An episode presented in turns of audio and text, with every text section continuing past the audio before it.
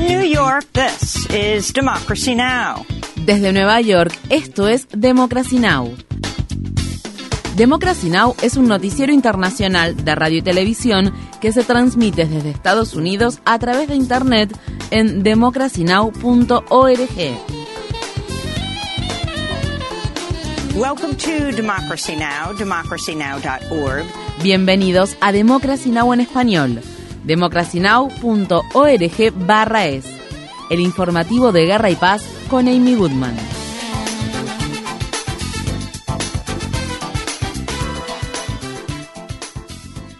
En Estados Unidos, los sindicatos que representan a los trabajadores ferroviarios han llegado a un acuerdo tentativo con sus empleadores para evitar una huelga que estaba programada para comenzar después de la medianoche de este jueves y que amenazaba con detener el servicio ferroviario de pasajeros y carga en todo el país. La Casa Blanca anunció el acuerdo en un comunicado emitido en la mañana del jueves y lo calificó como una victoria importante para la economía y el pueblo estadounidense. El acuerdo aún debe ser ratificado por los miembros de los sindicatos. El avance de las negociaciones se produjo después de que el senador independiente de Vermont, Bernie Sanders, bloqueara un intento de los miembros republicanos del Senado para aprobar un proyecto de ley que habría impuesto términos contractuales a los sindicatos.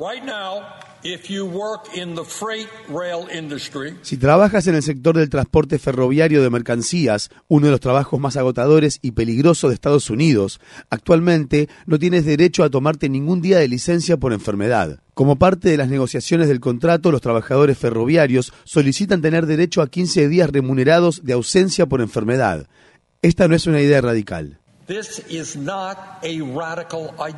El periódico The Washington Post informa que el contrato propuesto satisface una de las demandas clave de los trabajadores, la posibilidad de tomar días libres para recibir atención médica sin ser objeto de medidas disciplinarias. Para más información sobre este tema, visite nuestro sitio web democracynow.org/es. En el estado de Minnesota, 15.000 miembros del personal de enfermería reanudan este jueves sus tareas laborales después de tres días de huelga, el mayor paro laboral del personal de enfermería del sector privado en la historia de Estados Unidos. Las trabajadoras reclaman aumentos salariales que acompañen el aumento drástico de la inflación en el país y afirman que el bajo número de personal y el desgaste provocado por la pandemia han desalentado y alejado a muchas enfermeras de la profesión. La presidenta de la Asociación de Enfermeras de Minnesota, Mary Turner, participó este miércoles en las manifestaciones que se llevaron a cabo frente a un hospital infantil en la ciudad de Minneapolis. Esta es una lucha por nuestra propia profesión. No sé si ustedes saben que un estudio de la Universidad de Illinois estima que el 51% de las enfermeras dejarán su profesión durante el próximo año un 51%. Eso es una crisis de salud pública. Es por eso que exigimos un contrato que haga que las enfermeras retomen el oficio. Aunque tenemos muchas enfermeras, varias de ellas no quieren trabajar en las condiciones actuales. El personal de enfermería de todos los estados del país entenderá bien lo que estoy hablando. El gobierno de Biden afirma que transferirá 3.500 millones de dólares de fondos pertenecientes a Afganistán a un fondo fiduciario en Suiza que utilizará el dinero para ayudar a estabilizar la economía del país asiático. Esto ocurre solo unas semanas después de que una jueza federal desestimara los intentos de un grupo de víctimas y familiares de víctimas de los ataques del 11 de septiembre de 2001 de incautar la mitad de los 7 mil millones de dólares de las reservas de Afganistán en el extranjero que fueron congeladas por Estados Unidos. Organizaciones de ayuda humanitaria piden que todos los activos incautados por Estados Unidos sean devueltos al Banco Central de Afganistán y afirman que dicho dinero es fundamental para mitigar la crisis humanitaria que afecta a ese país. La ONU estima que unos 6 millones de afganos están en riesgo de sufrir condiciones de hambruna y que más del 95% de la población no se está alimentando de manera suficiente. En Ucrania, misiles rusos alcanzaron este miércoles una represa de la ciudad de Kryvyi.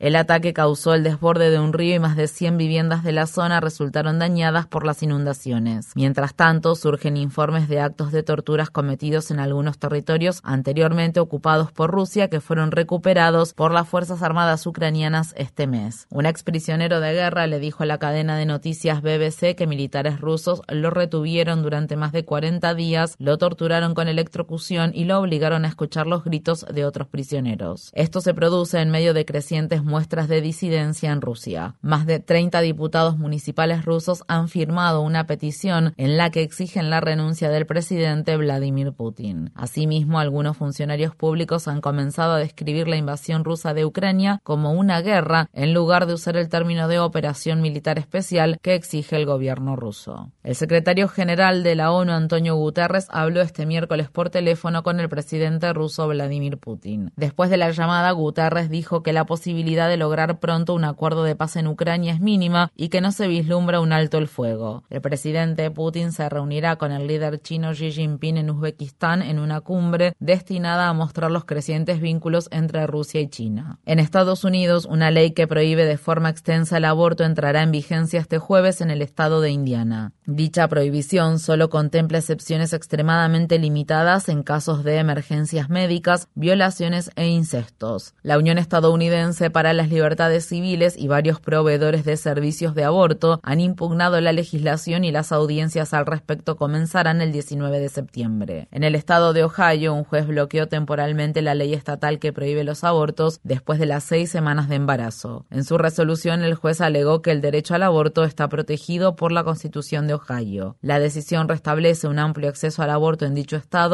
durante al menos las próximas dos semanas. En Estados Unidos, una mujer del estado de Luisiana a la que no se le permitió abortar un feto no viable en su estado de residencia recibió servicios de aborto en la ciudad de Nueva York. Nancy Davis viajó desde su ciudad natal de Baton Rouge a una clínica de Nueva York, un viaje de ida y vuelta de casi 4.000 kilómetros después de enterarse de que su feto tenía un cráneo defectuoso y que no podría sobrevivir. Davis habló con la prensa antes de viajar a Nueva York. Los médicos me dijeron que mi bebé moriría al poco tiempo de nacer. Me dijeron que debía interrumpir el embarazo. Debido a la prohibición del aborto en el estado de Luisiana, el personal médico no pudo realizar el procedimiento. O sea, básicamente me dijeron que tenía que continuar con mi embarazo para enterrar a mi bebé. No se imaginan lo que ha sido continuar con este embarazo durante otras seis semanas después de recibir ese diagnóstico. Esto no es justo para mí y no debería pasarle a ninguna otra mujer. En la ciudad estadounidense de Chicago, un jurado federal votó a favor de condenar al famoso cantante de rhythm and blues R. Kelly por seis cargos, incluida la incitación de menores a la actividad sexual y la producción de videos sexuales con la participación de un menor. Kelly ya está cumpliendo una sentencia de 30 años de prisión después de que el año pasado un jurado del distrito de Brooklyn lo declarara culpable de crimen organizado y trata de personas con fines de explotación sexual. Cada una de las condenas de Kelly en Chicago sumará un mínimo de 10 años de prisión a sus sentencias anteriores. Esta condena se produce 14 años después de que Kelly fuera absuelto de manera escandalosa de cargos similares. En Estados Unidos, una adolescente que mató a su presunto violador ha sido condenada por un tribunal del estado de Iowa a cinco años de libertad condicional y a pagar 150 mil dólares a la familia del fallecido Piper Lewis tenía 15 años de edad cuando mató a puñaladas a Zachary Brooks de 37 años. Funcionarios policiales y judiciales coinciden en que Luis, luego de abandonar su casa, fue obligada a tener relaciones sexuales con hombres, incluso a punta de cuchillo. La adolescente afirma que uno de esos hombres era Brooks, quien la violó varias veces en las semanas previas a su muerte. Luis actualmente tiene 17 años, se declaró culpable en 2021 de homicidio involuntario y lesiones intencionales, cargos punibles con hasta 10 años de cárcel. El estado de Iowa no cuenta con las llamadas leyes de puerto seguro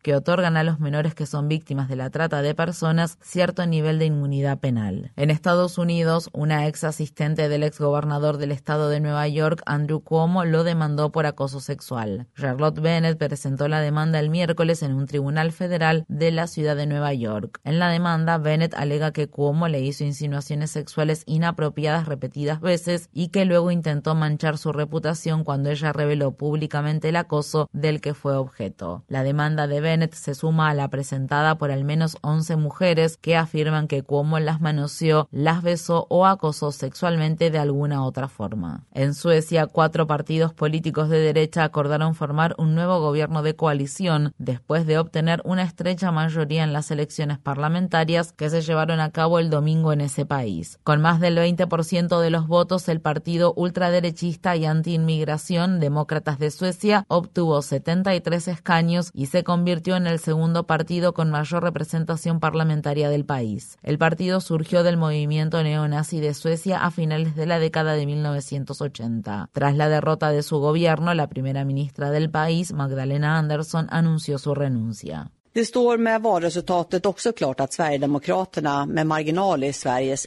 El resultado de las elecciones también nos muestra que los demócratas de Suecia es el segundo partido más grande de Suecia por un amplio margen y sé que muchos suecos están preocupados por eso. Muchas personas ya han sido víctimas de discursos de odio y amenazas y muchas más temen convertirse también en objetivos y no se animan a expresarse en público. Veo su preocupación y la comparto.